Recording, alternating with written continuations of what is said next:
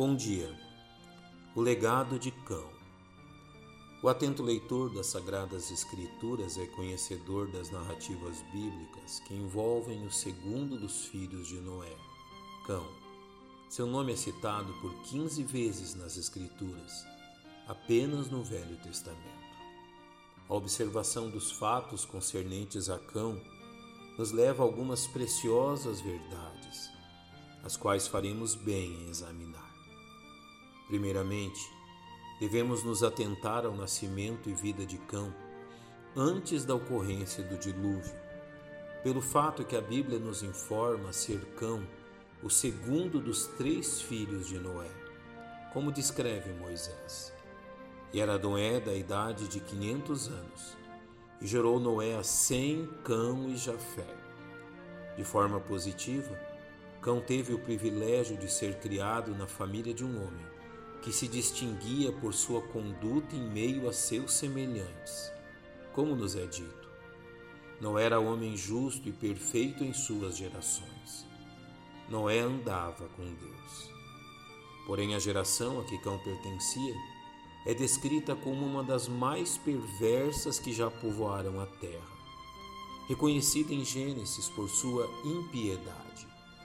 E viu o Senhor que a maldade do homem se multiplicara sobre a terra, e que toda a imaginação dos pensamentos de seu coração era só má continuamente.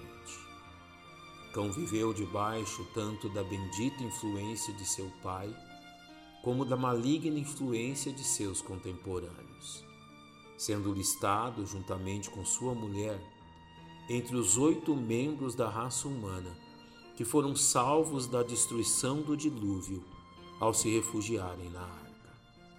E no mesmo dia entraram na arca Noé, seus filhos Sem, Cão e Jafé, sua mulher, e as três mulheres de seus filhos.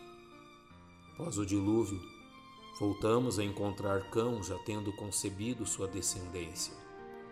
E os filhos de Noé que da arca saíram foram Sem, Cão e Jafé, e Cão é o pai de Canaã. É neste período após o dilúvio que se dá o fato mais conhecido em sua vida, diante das consequências da embriaguez de seu pai. E viu Cão, o pai de Canaã, a nudez do seu pai, e fê-lo saber a ambos seus irmãos no lado de fora. Possivelmente Cão tenha zombado da vergonhosa condição de seu pai, o que acabou por resultar em um pesado juízo sobre ele. E despertou Noé do seu vinho, e soube o que o seu filho menor lhe fizera. E disse: Maldito seja Canaã, servo dos servos seja seus irmãos. E disse: Bendito seja o Senhor Deus de Sem, e seja-lhe Canaã por servo. Notemos que o juízo proferido por Noé recai sobre o filho de Cão, Canaã, significando que a descendência deste serviria a seu irmão. Sem o que realmente se deu.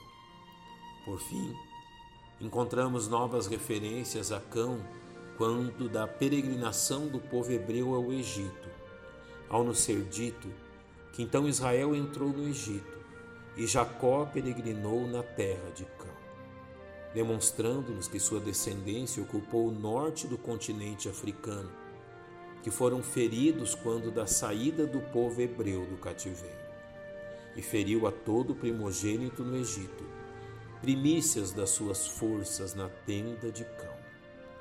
A maldição imposta por Noé acabou por se concretizar quando da ocupação da terra de Canaã quando então os hebreus sobrepujaram os cananitas, descendentes do neto de Noé.